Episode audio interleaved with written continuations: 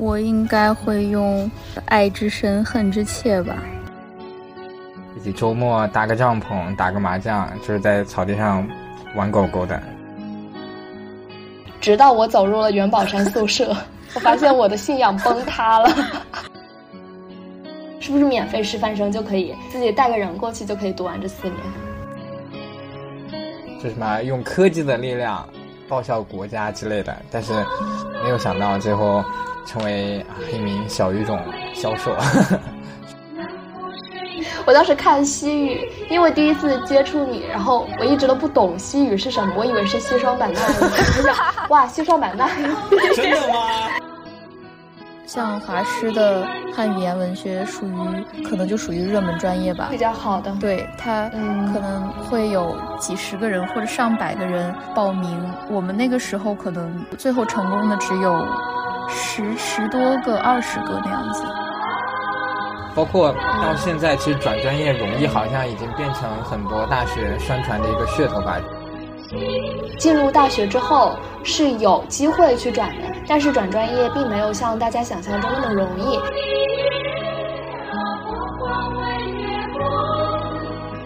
大家好，欢迎收听第七次浪潮的同名播客节目，我是主持人小鱼。本期节目呢，我们将介绍一下我们的大学，也就是华中师范大学。然后为了录制这一期节目，我也找了一些我之前的好朋友，呃，给大家打个招呼，大家。大家好，我是四一，是华中师范大学文学院大三在校的学生。嗯，好。然后四一也是一名师范生，是吧？是的。然后还有高明啊，听众朋友们，大家好，我是来自华中师范大学外国语学院西班牙语系的高明，然后今年是啊已经毕业了。如果我们用一句话来介绍华中师范大学，嗯，大家会说哪一句话呢？我应该会用爱之深，恨之切吧。就是在这里，为什么 遇到了很多呃很好的朋友，还有老师，但是有的时候也会有一些很无语的事情。总体就是很矛盾。嗯，那高明呢？啊，我要说的就是啊，路易路一百五十二号，美女众多，但是和你没有关系，因为 和帅哥有关系，因为。是大家很多，比如说男生啊，就来华师，可能就是因为知道他女生多或者怎么样。但是优秀的人可能永远和你没有关系，对。天呐，好悲惨。嗯，如果我来说的话，我觉得就是我觉得华师的老师大部分都是非常好的。嗯，我想说，我爱这里的老师，但我不是很不是那么的爱我们的学校。这样可以说吗？这这句话是可以说的吗？可以，可以。就是很多学校可能都会有这样，可能整个行政或者说体系上会有各种各样的问题，然后让学生非常讨厌，是这样的。嗯，好的，这个话题我们就不深入的聊了。但是华师还是挺美的，是吧？对，华师很美。就我们看一些航拍的景色呀，然后有时候一些到了一些很美的季节，华师有些景点还是很美的。你们喜欢学校的哪些景点呢？啊。华师还有景点吗？尴不尴尬？尴不尴尬？别这样。如果如果嗯，我可能会比较喜欢，一定要是景点吗？我我可不可以喜欢图书馆？可以呀。嗯，也可以啊。那我就比较喜欢图书馆吧。嗯，图书华师的图书馆，就是不管是本部的还是南湖校区的，都还挺漂亮的，但是也没什么特点。我喜欢它，就是因为它是图书馆，哦，就是免费学习的，是的。然后有时候也不开空调，是的，在武汉还空调还是我爱免费的空调。其实我们学校那个呃本部校区的图书馆，它有那个很漂亮的玻璃，我觉得那个还是挺有代表性的，就是很漂亮。是的，尤其是天气好的时候，非常漂亮。啊，我有看过在阳拍的照片，我还偷偷保存了。啊！我 给我版权费，真的真的是拍的很好，是，对，等下可以发在群里让大家看一下。那没有办法。好，那你最喜欢哪里呢？我最喜欢啊博雅广场吧，因为我大四后面没有课的时候，还蛮喜欢和朋友们一起周末搭个帐篷，打个麻将，就是在草地上玩狗狗的，就挺养老的。对，因为就是你们知道，我有很多露营的设备，有帐篷，有野餐垫，就都还挺齐全。然后刚好到毕业了，我还没有借 到过高明的 烧烤架和帐篷。我已经走了，对不起，对不起。我以为他只是徒有其表。然后刚好旁边有一个就是朋友住校外的，然后他养了三只狗狗，所以就在这里的时光真的很治愈。对，哇哦！小狗它有校卡吗？它没有校卡是不能进来的，封闭式管理。狗狗也有需要卡吗？对呀，狗狗还要做核酸呢。真的吗？哎呀，我们每你不知道吗？知道，我们每次都嗯。把它带在书包里面，然后就装进来了。所以是很小的那种狗狗吗？啊，有一只大的，两两只小的，就还挺好的。我们路过南南门的时候，有时候保安还会逗狗狗玩，就它还好像没有那么严，好像没有那么严。对，我觉得找到了一种出入学校的办法，就是把自己变成狗。不 要这么说自己。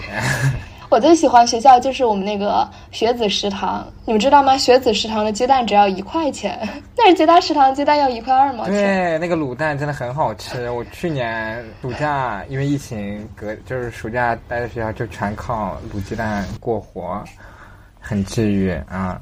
对，很好吃。嗯，那就是在没有来那个华师之前，还有现在，你们对华师的这种。印象有什么变化吗？就比如我当时来华师的时候，来之前我就觉得它是一个就是外表非常华丽，然后很大气，嗯，很高端的学校。直到我走入了元宝山宿舍，我发现我的信仰崩塌了。元宝山宿舍，唉，真的太破了。尤其是元二，是的，对你们五人寝，你们还是五人寝，我们还是四人寝，还稍微好一点点。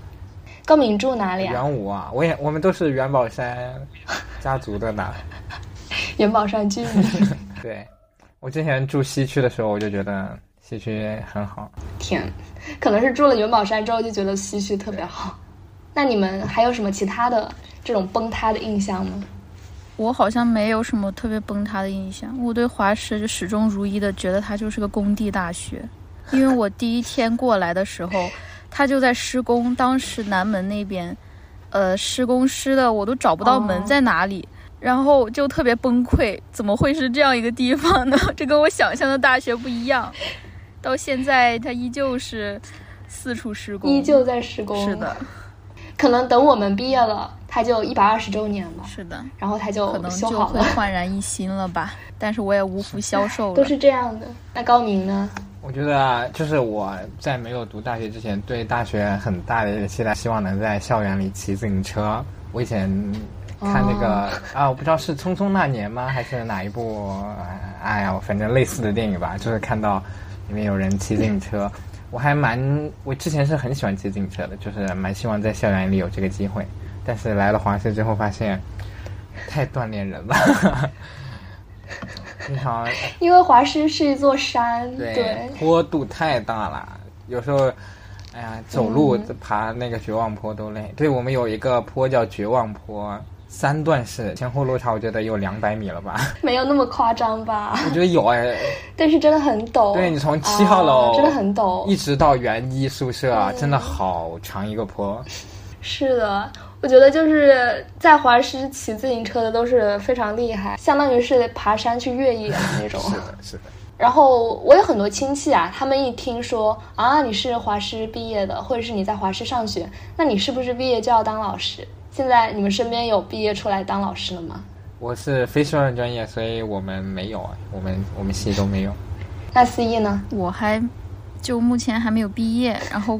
学姐基本上，因为我们我们专业汉语言文学，它是分了师范和非师范两个比较大的类。然后师范生的话，可能本科毕业或者是以后读了研，他毕业了也都基本是当老师。但是也会有一些学学长学姐还有同学们，他们可能对其他地方比较有兴趣，然后就会搞一些研究。或者做一些其他的工作之类的，但是呃，还是当老师的会比较多吧。嗯，那其实我们学校还有师范生和免费师范生，这两个有什么差别呢？是不是免费师范生就可以自己带个人过去就可以读完这四年？怎么讲呢？免费师范生就是他在当初你选择这个专业的时候就已经签了合同，是一定要回到生源地去当老师的。至于是不是来个人，那人总要吃饭的呀。确实他会免除那个大部分的学杂费，但是呃，他每个月哦，他每个月还会给我们六百块钱的补助，但是。但是这个并不够，并不够大学生活的那个开销。六百块钱，是的，能能吃，能吃二十天，省吃俭用能吃二十天呢。确实，还是一笔巨款。就是很多人说，可能十年前就是六百块钱，然后到现在还是六百块钱，一点没有跟着物价上涨的意思。原来是这样。那如果我签了这个免费师范生的合同，但是我之后不想去做老师了，可以吗？也可以，但是这个会要呃补上那个违约金，计入个人的那个征信记录吧。总之影响可能还是会比较大的，所以大部分的同学毕业了之后还是会选择去当老师。嗯，那你们当时签这个合同，它的初衷其实就是去当老师。那为什么就是有这种存在这种毁约的现象呢？难道不是呃，我进大学之前我就说我想当老师，然后毕业了之后就可以顺理成章的去做老师，并且现在当老师可以算是一种铁饭碗，然后很多人就比如现在嗯，教师资格证它的报考的人数越来越多了，为什么还会有同学说有毁约这种现象呢？其实毁约的现象也不是特别多吧，但是某些同学他们报考公费师范生，可能是因为公费师范属于提前批次的，他的分数可能在某些省会低一些，然后他为了进到这个专业或者是这个学校，他就会选择报公费师范生。嗯，至于。还有一些同学，可能是因为他们在上大学的期间，他对自己的人生或者说对自己工作的方向之类的产生了一些新的想法，所以也可能会产生毁约这样子。那四一对于以后的想法有没有什么改变？呃，暂时没有吧。我觉得毁约它代价还是比较高的，所以我可能不会去选择毁约。我觉得挺好的，就宇宙的尽头都是编制嘛。确实，宇宙尽头是编织。那说到这个选学校和选专业的这些事情啊，最初报考的学校和专业最后都成真了吗？要不高敏先说你惨痛的 经历。因为啊，我们好吧，因为我高中的时候是理科生，然后最后我选的我最后录到的专业是小语种，就是当时是真的有想过。要不要复读、重新再来的这种想法的，虽然最后也就结局还还不错哈，因为跨度还挺大的。我高中的时候，哎，也算就是理科成绩很好吧，可能就更多想把自己的志向投身于科学家，希望能够就什么用科技的力量报效国家之类的。但是没有想到最后成为啊一名小语种销售，是这样的。但是我们学校有一些通和课，我记得你之前还吹牛说你选的一些关于人工智能方向的通和课都得了非常高的分。对啊，我觉得你像我人工智能那门课拿了九十七分，然后就是有一门叫科学思维吧，类似于，然后也是九十五分。我觉得我还是有一点可能会有一点后悔吧，对。但是人生嘛，就是不断的后悔吧。我觉得其实也是一个很大的教训吧。很多同学，我记得我在高考填志愿的时候，就是会遇到这个问题，可能对自己太过自信或者怎么样，就只认真的填了前面的几个专业、前面几个学校，然后后面可能就真的没有什么选的了，就有点瞎填或者怎么样。我当时就是录的时候，完全不知道自己啊，我报过西班牙语吗？最后我录到了西班牙。我觉得可能后面没有那么多你想选的选项，但是也是你要考虑到可能各种因素会导致你。啊，最后进到了一个你想都没有想过的专业，所以就不管是后面多少的志愿，我觉得大家还是要非常认真的填。嗯，天，我觉得好想笑，我怎么？我当时看西语，因为第一次接触你，然后我一直都不懂西语是什么，我以为是西双版纳语，哇，西双版纳语，真的吗？哇，你很过分呢！我都没有想过是西班牙，我感觉离我特别遥远。然后想，哦，谁会去学西班牙语？真的有人去吗？对，但是好吧，我们的语言相对于其他日语、韩语，你觉得难道不觉得听起来高级一些吗？是不是？有没有？没有。对不起，对不起，对不起，对不起，我的我我其他系的朋友们，对不起，没有冒犯的意思啊。呃，那你可以简单介绍一下，就是你们班其他的同学都是滑档过来的吗？没有啊，还是说他们我们班好像有这个志向？只有我一个人，就是完全不知道选了西班牙语，也有可能是我们班主任老师当时在课堂上问出来的时候，没有人敢回答说自己是没有选这个专业吧？只有我非常大胆，然后那个老师就一直对我不好。就是，那是你活该了。有想读我们班想读西班牙语的还挺多的吧，但是有你像后来就是可能选择升学或者怎么一些同学就不会太愿意再把之后的志向放到语言上面，可能会选，比如说我们两个保研的同学都选择了法律，或者说留学的同学也选择了其他方向，可能语言它最后很难成为一个让你持之以恒的专业吧。嗯，对，还是更多的是作为一种工具在使用，是吧？对对对对。嗯，好，那四一呢？我其实是有转过专业的，一开始对我高中也是理科生，然后我一开始报的是英语专业，因为呃华师的汉语言文学是不招收理科生的，他只面对文科生招生，所以我当时报了英语专业。本来也没打算转专业的，但是就是各种原因吧，然后心血来潮，也想反正都是公费师范嘛，呃，既然要当老师的话，为什么不当一个自己比较喜欢的科目呢？然后就怎么说，冲动之下开始报名转专业，也没有想到竟然通过了。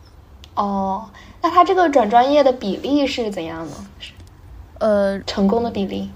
这个具体的比例我也不太清楚，反正比较热门的专业是会挺低的。如果是像华师的汉语言文学，属于可能就属于热门专业吧，比较好的。对它，嗯，可能会有几十个人或者上百个人报名。我们那个时候可能最后成功的只有十十多个、二十个那样子，就是总共还是比例比较低。就就其实还是蛮难的。对，嗯，是的。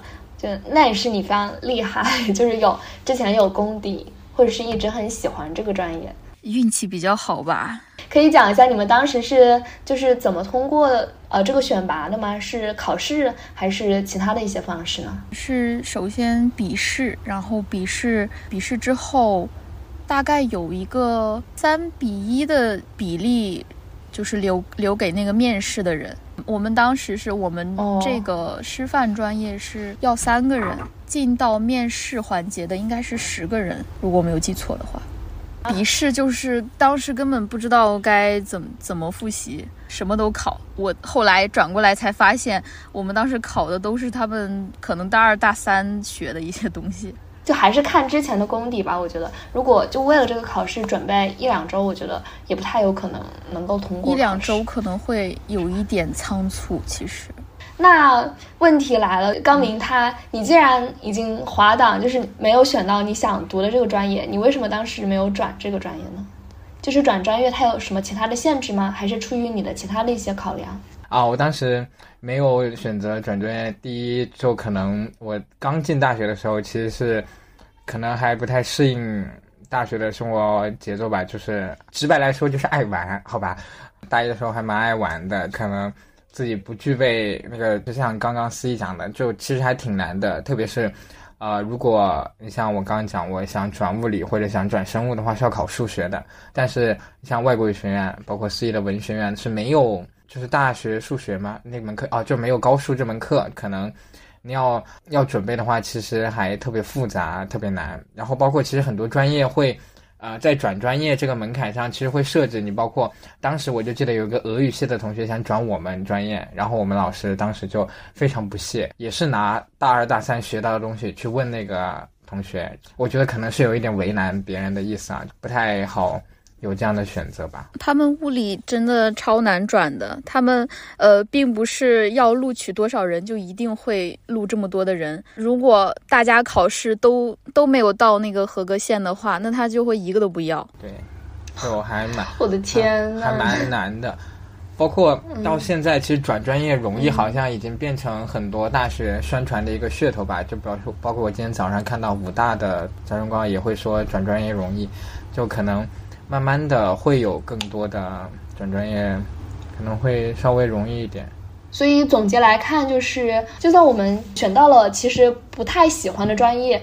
进入大学之后是有机会去转的，但是转专业并没有像大家想象中那么容易，还是需要付出很大的努力，然后去学你想要转专业的这个课程，甚至是要学之后大二大三他们会学的一些内容，然后才能够幸运的转到自己想学的那个专业。呃，怎么说呢，还是挺困难的，但我觉得也是考验你是否有真正想要学这个专业的一种决心吧，是吧？是的，对对对，嗯，好，华中师范大学报考指南播客的上半期就录到这里了，下半期我们将会在下周三的同一时间继续更新，如果大家感兴趣的话，可以持续关注一下，我们下一期同一时间再见，拜拜，拜拜，拜拜。